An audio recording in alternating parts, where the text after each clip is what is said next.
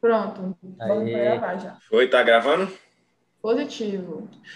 Bom, pessoal, primeiramente, boa noite. Vamos hoje encerrar nosso ciclo de revisão para poder vocês todos tirar aquela notinha show, tranquilo? Aí hoje a gente vai ficar responsável aqui com relação à disciplina de materiais dentários, sou eu, Luiz, e Isabela, que vai posteriormente dar uma aulinha a vocês aí, tudo bem? Então vamos lá. Primeiramente, com relação à classificação dos nossos materiais dentários, eles são subdivididos em três tipos. Eles podem ser divididos em preventivos, restauradores e acessórios. Vamos lá. Primeiramente, os preventivos. Como o nome já diz, eles vão prevenir alguma coisa. Mas o que seria isso? Seria basicamente a doença cárie. Todos os seus malefícios aí, suas consequências, principalmente na cavidade oral. Tranquilo? Aí, que tipo de material ele estaria exemplificado, digamos assim?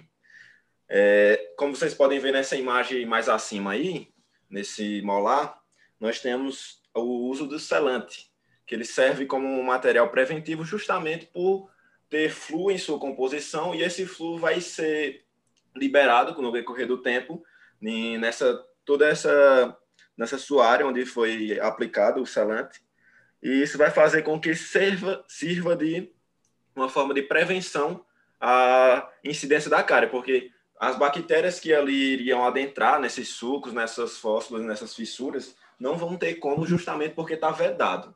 Tranquilo? Já com relação aos materiais restauradores, nós temos a exemplo aqui, nós temos os metálicos, que seria a nossa amálgama, que já não é tão usada ultimamente. Nós teríamos os nossos materiais cerâmicos, que seriam já a questão daqueles laminados, porcelana e tudo mais, como vocês podem ver na imagem aí, também em prótese sobre implante, nós temos também.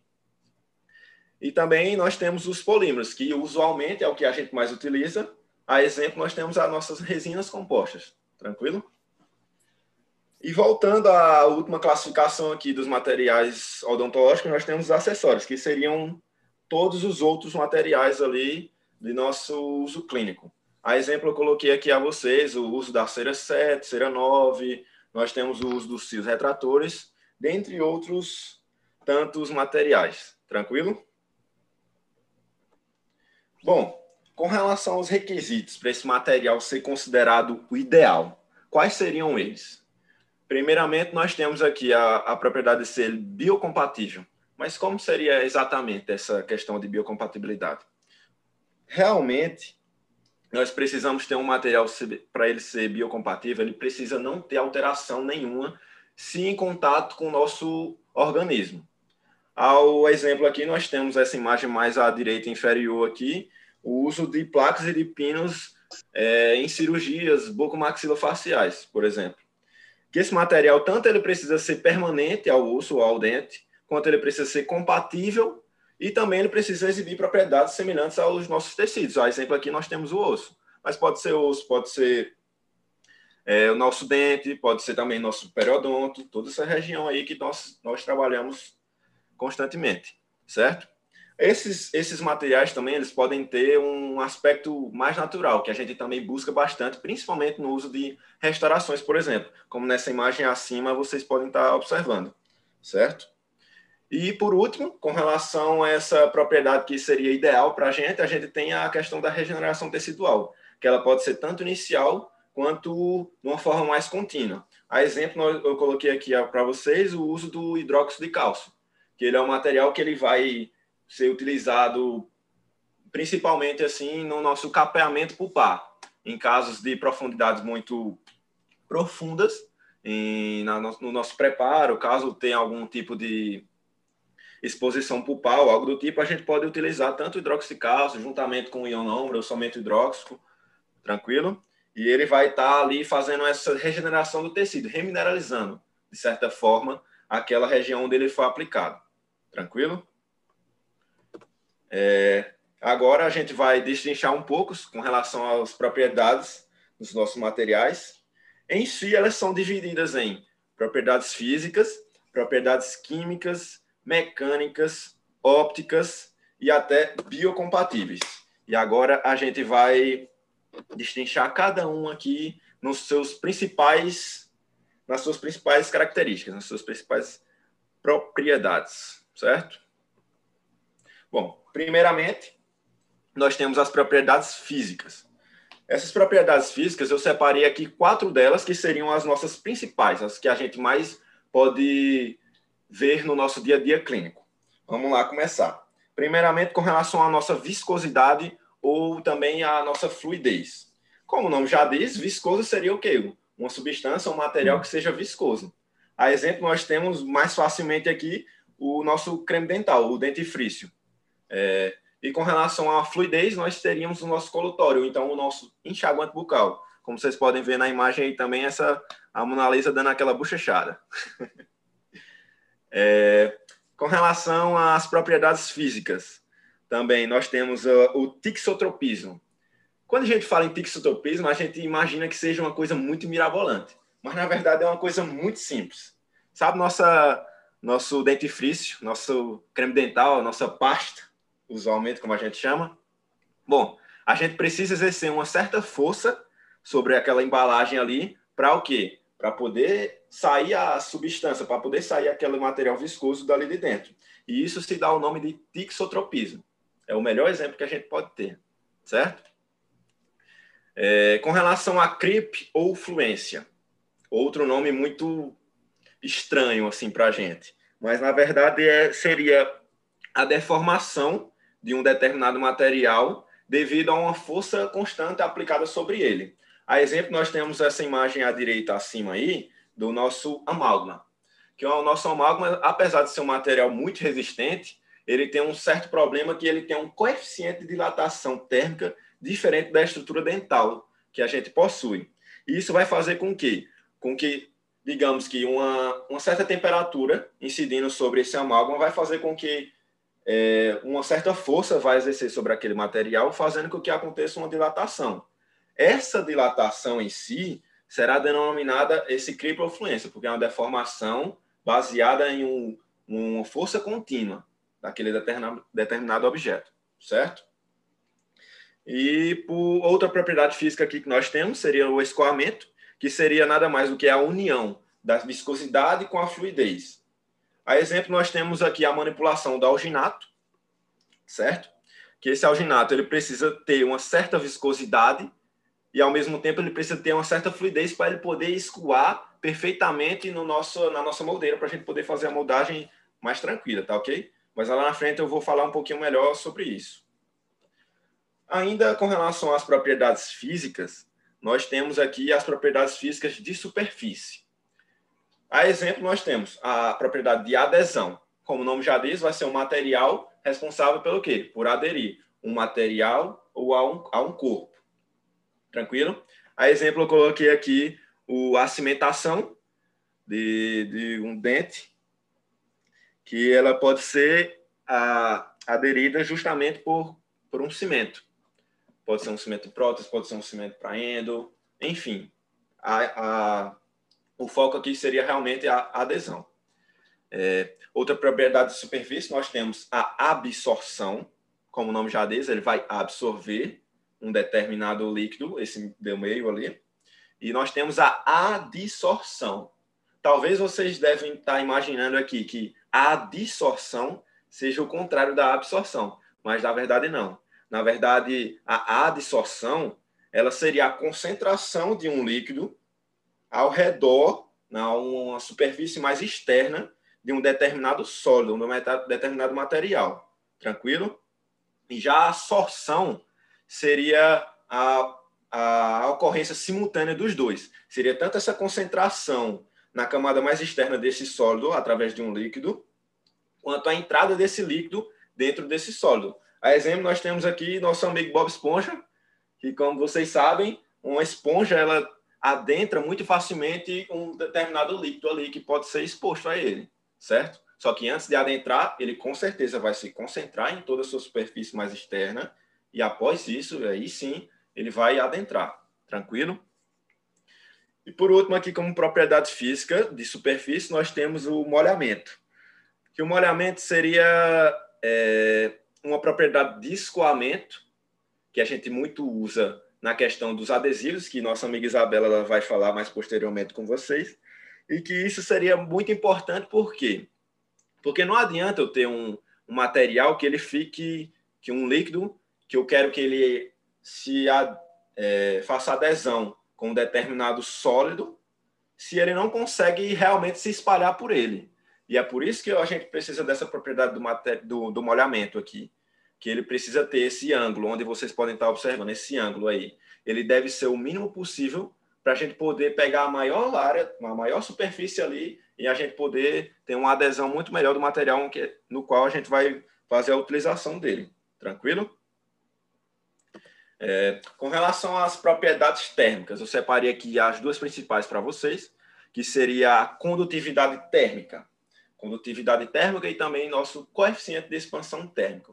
O melhor exemplo possível que a gente pode ter disso aí na odontologia seria o uso da amálgama em si. Por quê? Porque a amálgama, por realmente ela ser um metal, uma liga metálica, que é a união de vários metais ali para poder ter uma resistência maior, é, ela acaba esquentando muito mais facilmente do que os outros materiais. Por quê? Porque o coeficiente de expansão térmica da amálgama é diferente do dente, é diferente da resina composta. Por isso, por ter um coeficiente de expansão térmica diferente, tanto do elemento dentário quanto de outros materiais de restauração que a gente poderia usar, ela acaba tendo uma distorção um pouco maior. E essa distorção com relação à, à incidência de calor naquela região ali pode causar eventualmente uma deformação desse material e, consequentemente, algumas fraturas. E, justamente, essas fraturas que podem ocasionar a nossa o acúmulo de bactérias, o acúmulo de alimentos naquelas regiões ali e, posteriormente, a doença cárie. Tá certo? É, com relação às propriedades ópticas, nós temos aqui as principais, que seria translucidez. Nada mais do que um objeto em que a luz vai passar parcialmente por ele, transparência vai passar totalmente por ele, a luz, e a opacidade não vai passar de jeito nenhum. Agora, por que, que isso realmente é importante? Isso, essas propriedades são os principais aspectos que a gente deve analisar no uso principalmente de restaurações e principalmente em, em áreas de maior estética, que seriam em dentes mais anteriores, certo? Que a gente precisa ter uma, uma certa maleabilidade daquela, daquela região. A gente precisa destrinchar, fazer aquela estratificação, onde a gente tinha visto ali lá na, naquela outra reuniãozinha que a gente teve, da Laera, se eu não me engano. Certo? Com relação a outra propriedade óptica, nós temos a cor. Isso sim é a parte, digamos que mais importante da gente fazer uma restauração, mexer com a estética realmente do paciente, tá ok? Por quê? Porque existem essas três subdivisões aí, onde vocês podem ver matiz, croma e valor. A grosso modo, o matiz seria a nossa cor predominante, enquanto que o croma seria a nossa saturação, seria uma diferençazinha dessa cor, e o valor seria essa luminosidade. Vamos fazer uma, uma, uma exemplificação bem simples aqui para vocês. Digamos que eu tenho uma cor branca. Cor branca seria a cor predominante, certo? Então, esse seria o nosso matiz. Se eu quisesse colocar um branco, digamos que acinzentado, esse acinzentado já seria o nosso croma. E se eu quisesse ainda mais mudar essa cor, se eu quisesse colocar um branco acinzentado escuro, esse já seria o nosso valor. Então, baseado nessa exemplificaçãozinha, a gente tem ali a distribuição de matiz, croma e valor. Tranquilo? Bom, com relação às propriedades mecânicas, nós temos essas cinco. As cinco principais propriedades mecânicas que a gente pode ter. Tranquilo? Primeiramente, nós temos a propriedade de fragilidade, que seria a incapacidade de ter resistência a algum, alguma distorção material. É, a exemplo aqui, nós temos o nosso fio ortodôntico, tranquilo? Que facilmente a gente pode ter uma distorção dele. É, com relação a outra propriedade, que seria a propriedade de dureza, seria realmente essa resistência à deformação tão facilmente assim. E agora, com relação à propriedade de tração, um bom exemplo aqui que a gente tem seria essa imagem à direita aí. Tração, nesse caso aqui, seria a resistência desse objeto a realmente ele sair do longo eixo. Por exemplo, nosso dente está aqui, certo? A apical dele está para baixo, a, a, oclusal dele está mais acima. Tração, a gente estaria puxando esse dente para cima, nesse sentido do longo eixo dele, certo? Enquanto que a compressão estaria realmente comprimindo esse dente em sentido apical, como a seta da direita vocês podem estar tá vendo. Já o cisalhamento seria essas forças mais laterais, tranquilo? E eu não coloquei aqui, mas a torção seria que, digamos, a união de todas essas forças, tanto a força de tração quanto a de compressão, quanto a de cisalhamento. Tudo simultâneo. Tranquilo? Com relação às propriedades mecânicas, nós temos essas três principais aqui, que seria a deformação plástica e a deformação elástica.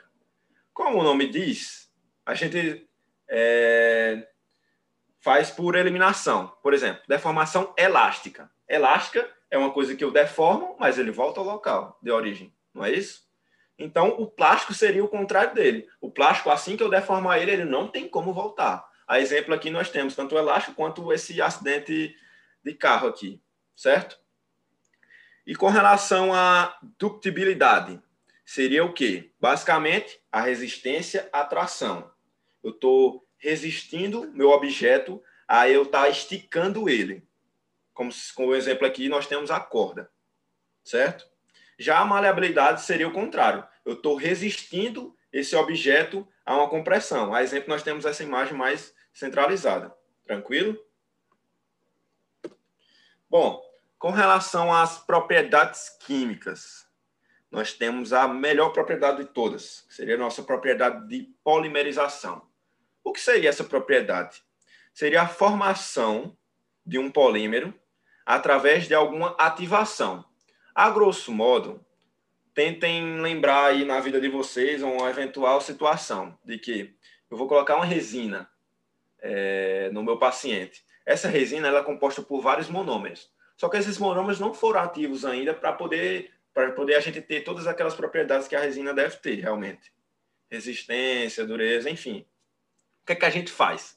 A gente pega aquele fotoativador, a gente ativa, certo? Faz lá os tantos segundos e tudo mais, e depois todos aqueles monômeros que a gente tinha inserido, eles vão se transformar em um polímero. Só que acontece de algumas vezes, por exemplo, a gente ter essas reações que podem ser de dois tipos. Pode ser uma reação de condensação ou pode ser uma reação de adição. Como eu coloquei no esqueminha aqui mais simplificado para vocês, a reação de condensação seria uma polimerização, onde vai formar um subproduto, que na maioria das vezes é água, e a reação de adição seria não formação de um subproduto, seria mais tranquilo. Um bom exemplo para a gente aqui seria o uso da nossa silicone de condensação ou silicone de adição, no qual já o silicone de adição a gente não tem a formação de subproduto, a gente teria uma distorção menor desse material. Isso provocaria melhores efeitos de moldagem, certo? Mas lá na frente a gente vai ver melhor isso aí, tranquilo? Bom, e para finalizar nossas propriedades, nós temos a propriedade de biocompatibilidade. Como eu já tinha comentado com vocês anteriormente, essa propriedade é de extrema importância. Por quê? Porque os materiais que a gente pode utilizar no nosso organismo, que a gente deve utilizar, na verdade, eles não podem ter nenhum tipo de alteração sistêmica ou então alteração local. Porque vai acabar ocasionando aquela velha amiga da gente que seria a nossa inflamação, certo? E a gente não quer causar isso no nosso paciente. Então, a exemplo aqui, eu coloquei o uso de uma prótese do tipo protocolo sobre implantes, que seria uma prótese total de mandíbula aí, no caso.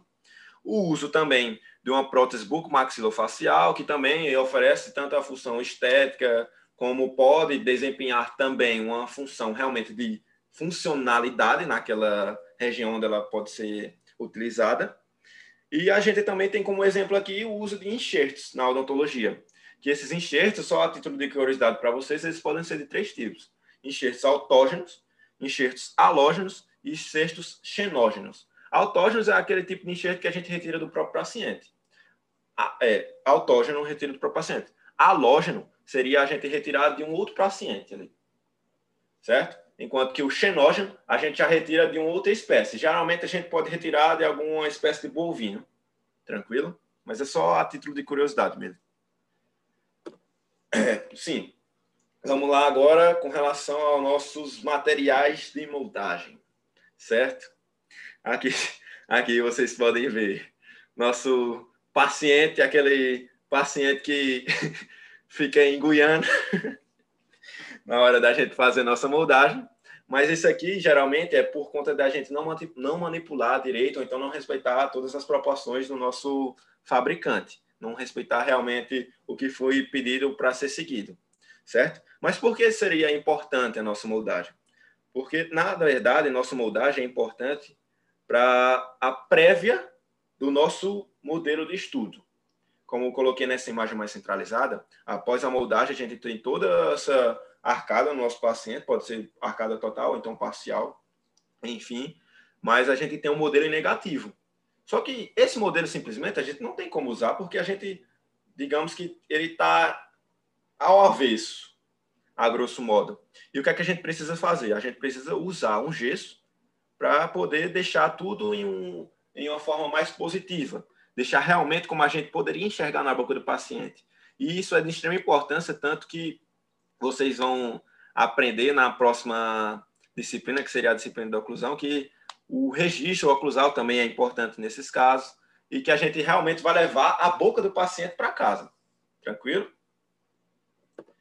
É, requisitos para o material de moldagem. O que é que ele precisa ter?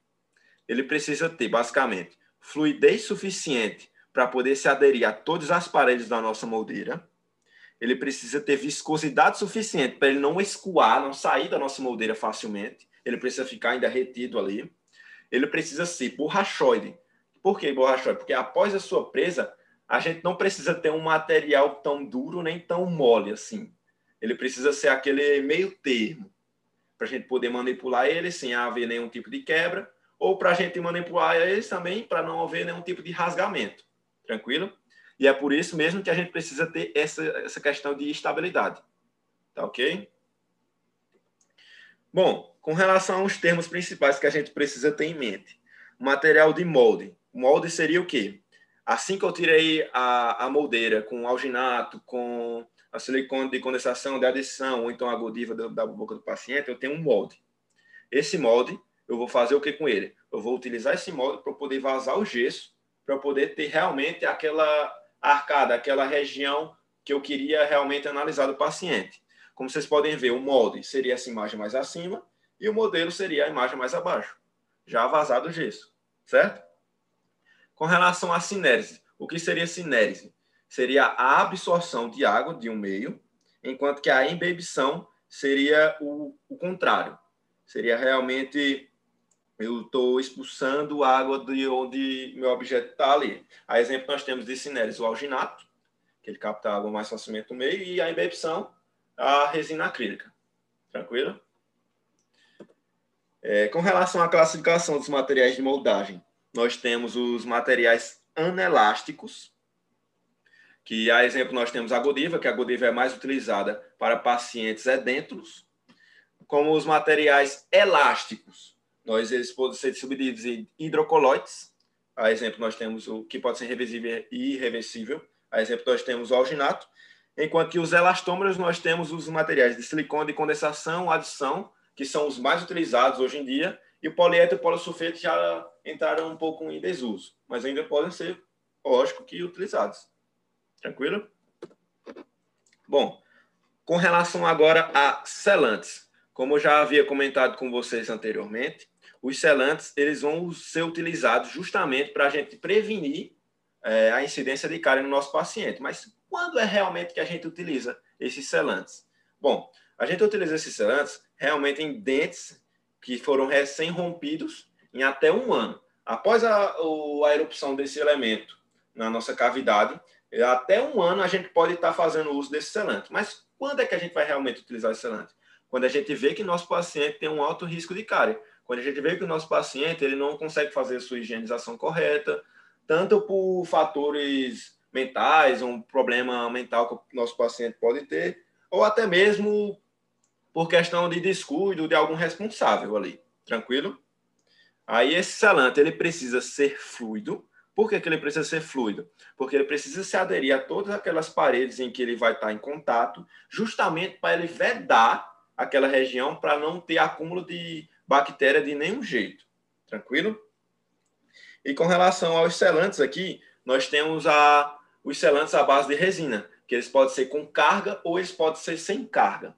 Os selantes com carga, é, eles seriam os selantes que demoram mais para haver a polimerização, para eles secarem, tá ok? Já os selantes sem carga, eles são mais rápidos a sua polimerização. Porém, a quantidade de tempo que ele vai ficar fazendo efeito na onde ele foi aplicado ali será menor. Nos casos, nesse caso, sem carga. Já os com carga, eles vão ter uma, uma qualidade de tempo muito maior. Tranquilo? Agora, com relação às ceras. É, as ceras mais utilizadas hoje em dia são as ceras do tipo utilidade, ou então as ceras 7 ou a cera 9. Mas qual seria realmente o uso dessas ceras no dia a dia clínico para a gente? Bom, as ceras que a gente pode ter é, mais facilmente, assim, seria a nossa cera 7 e a cera 9, que respectivamente seriam uma cera mais macia ou uma cera mais dura. Quando é que a gente vai realmente utilizar elas? a gente pode utilizar em registro oclusal, que vocês vão ver no semestre que vem na disciplina de oclusão, é, o uso do nosso articulador semi-ajustável, para a gente fazer o registro na boca do paciente, primeiramente, depois nessa imagem que vocês podem estar vendo acima aqui, o registro oclusal que eu peguei do paciente, eu vou jogar aqui no articulador, para fazer a adaptação realmente da, da oclusão do nosso paciente. Tranquilo? E isso a gente faz com o uso de cera. Aqui a gente pode ter um uso mais simples na nossa cera, na hora da gente fazer uma moldagem, por exemplo. Às vezes a gente pode utilizar uma moldeira que ela não se adapta tão bem à boca do paciente, ou uma moldeira muito grande ou então muito fina, que acaba apertando a mucosa, ou acaba apertando o periodonto do nosso paciente. E essa cera seria responsável por amenizar esse certo desconforto que o paciente vai sentir no momento. Tranquilo? A gente também pode usar a cera no momento da gente fazer um estudo de uma PPR, é, fazer justamente aqui, quem usou o aparelho sabe que eu sei de certeza que você já sentiu muito incômodo com esses brackets, com aqueles fios ortodônticos que ficam machucando a nossa mucosa, tranquilo? E a gente pode sim usar a cera nesses casos aqui. Com relação à odontologia digital. Quando você fala em odontologia digital, você já lembra de cara Carlos, João Paulo, você lembra de, de Fred, que eu sei que vocês tiveram aula com Fred, Romero. Romero Tamo também. junto, tamo junto. Isso aí.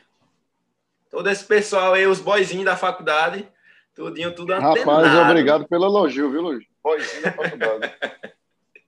boizinho da faculdade, é, boizinho da faculdade é Murilo. Rapaz, Murilo, não, Murilo é pré-histórico. Tem que. Mas ali, ali é antenado também, viu? Ela está por dentro de todas essas atualizações aí. Bom, voltando aqui ao foco. Nós temos como principais aplicações desse, do uso dessa odontologia digital, que seria realmente a atualidade da odontologia. E com certeza será o futuro. Mas lógico que ainda está tendo essa, essa evolução completamente aí, e a gente precisa sempre estar tá muito antenado, porque a gente não quer ficar de fora, né? Todo mundo quer ganhar seu dinheirinho, quer curtir ali uma viagemzinha e tal, quer ficar tranquilo. Então, o uso da odontologia digital aqui é de extrema importância no nosso dia a dia clínico, principalmente para essas aplicações aqui, que seriam elas a organização de documentos, que existem vários, várias empresas em que a gente pode jogar nossos arquivos em nuvem, pode jogar radiografia, tomografia, agendamento de paciente, toda a ficha do nosso paciente, que a gente pode minimizar, principalmente essa imagem que vocês podem estar vendo mais acima à esquerda aí, Esqueçam essa questão de papel. Já foi do tempo. Queira tudo digital no seu consultório. Isso é muito menos estresse para você. E também nós temos também como aplicação a confecção de modelos, que seriam aqueles modelos cirúrgicos. Que para que, que realmente serve esse modelo? Para a gente minimizar os erros que, lógico, o ser humano é passível de erro. E se a gente tentar ao máximo minimizar esse erro, a gente vai ter com certeza um benefício de tempo durante essa, essa cirurgia que a gente pode estar realizando. A gente vai ter um, muito menos desconforto para o nosso paciente e com certeza a gente vai ganhar dinheiro com isso, é o que todo mundo está tá achando aí, porque realmente o custo que a gente imagina que esses modelos podem ter é alto, mas na verdade não são. Na verdade sai bem baratinho e eu vou explicar depois para vocês tranquilamente, tá ok? Outra aplicação que a gente pode ter seria o nosso escaneamento, que pode ser de face ou então da cavidade oral. Por que, que é importante esse escaneamento de face ou então da cavidade oral? Porque realmente seria um estudo. Sabe quando a gente estava falando de moldagem ali? Já foi. Moldagem aqui, jamais. Agora é tudo escaneamento. A gente vai analisar completamente a arcada no nosso paciente. A gente vai ver com detalhe realmente como está tudo ali dentro da nossa, do nosso tratamento, certo? E também nós temos o escaneamento de face. Por quê? Porque em vários casos de reabilitações orais, a gente precisa realmente ter um detalhe anatômico da nossa face, da face do nosso paciente ali, para a gente poder colocar, digamos que, um dente mais proporcional ao tipo de face do nosso paciente, entendeu? E por último, a gente vai, como eu já falei aqui com vocês, a gente tem uma análise mais detalhada de casos, que com certeza, por, por a gente ter uma um aspecto de diferentes angulações ali, onde a gente vai poder analisar tudo isso aí, com certeza vai ser um benefício para a gente, certo? Agora vamos seguir nosso passo a passo. Primeiramente, a gente vai partir dos scanners. Os scanners, eles são de grande importância, justamente como eu comentei a vocês, porque a gente vai analisar realmente como está a arcada do nosso paciente. E eles podem ter alguns tipos de scanner. A exemplo, esse, essa imagem à esquerda, a gente tem um scanner de bancada, onde vai ser analisado, por exemplo, é, um modelo no articulador. Lógico esse, essa, esse scanner vai ser um pouco maior, vai ter uma abertura uma, é, maiorzinha aqui, para a gente poder colocar esse articulador. Já na imagem à direita, a gente pode ter um scanner de face, que justamente seriam utilizando aqueles aparelhos que possuem aquela opção lá de Face ID, que é exemplo aqui eu coloquei o scanner facial Belos 3D, certo? Nós também temos outros tipos de scanner, que seriam aqueles scanners mais portáteis, ou até mesmo os scanners que têm realmente, o, digamos que o seu computadorzinho ali acoplado a ele. Que lógico que por esse motivo de ter esse computador acoplado a ele, a gente não vai ter uma certa mobilidade do que a gente teria se fosse um scanner portátil, como vocês podem estar vendo nessa imagem à esquerda, certo? Scanner portátil, como eu já disse, a gente só tem um scannerzinho, tem um, o fio lá que vai ligar o computador, lógico que precisa ser um computador um pouco melhorzinho assim, mas só tendo isso, você leva para qualquer canto, já foi. É, com relação agora ao pós-escaneamento, o que é que a gente vai fazer? A gente vai fazer o nosso planejamento digital, onde a gente pode fazer enceramento, vai fazer a confecção de modelo, vai fazer todo o detalhamento a gente vai poder manipular de todas as formas, olhar de cima, de baixo, invertido, de qualquer maneira que você quiser olhar esse, esse modelo que você escaneou. E que, lógico, existem programas específicos para a gente poder fazer essa análise e fazer essa edição. A exemplo, eu botei aqui à direita o Mesh Mixer. Na verdade, o Mesh Mixer ele não se enquadra em um software de odontologia, ele é um software mais generalizado, só que a gente acabou aderindo a ele por ter muita ferramenta que seria facilmente usada. Só que depois de um tempo ainda a gente manipulando e tudo mais, a gente vai vendo alguns programas que se enquadram um pouco melhor na área da odontologia.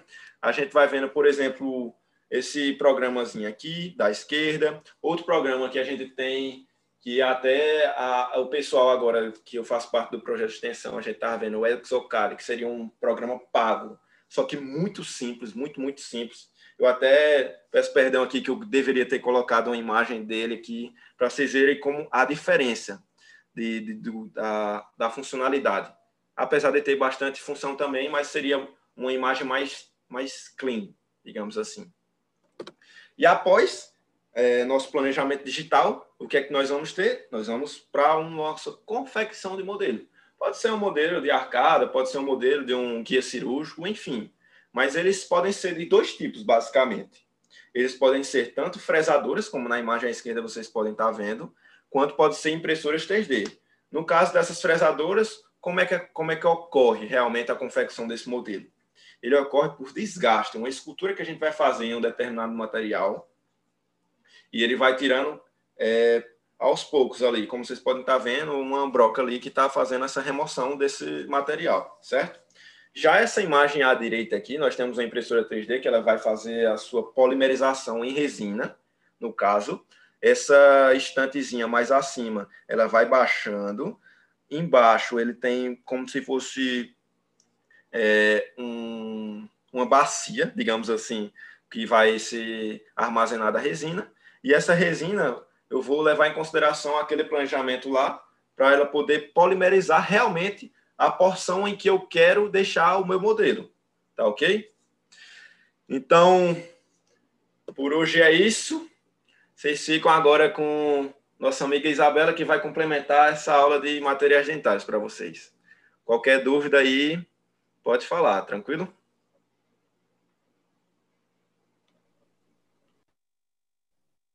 Felipe, estão pedindo para você repetir só a parte da impressora. Parabéns aí, viu, Felipe? Qual, qual parte da impressora, exatamente? Se puderem falar qual parte. A 3D. Essa, no caso? Ou as fresadoras, vocês querem? Isso, essa daí. Bom, essa aqui seria uma impressora em que ela vai fazer a, a sua polimerização por camadas. Cada vez que essa hastezinha aí de cima, ela, essa estantezinha, ela baixa, ela vai fixar nessa resina que está armazenada nessa porção mais inferior e ela vai haver a polimerização nos locais em que eu fiz o nosso planejamento lá atrás. Tranquilo? Aí ela vai polimerizar, subiu, tranquilo? Voltou de novo, polimerizou outra camada, subiu, voltou de novo, outra camada. Tá ok? É, basicamente dessa forma aqui. Mais alguma dúvida, ah. pessoal?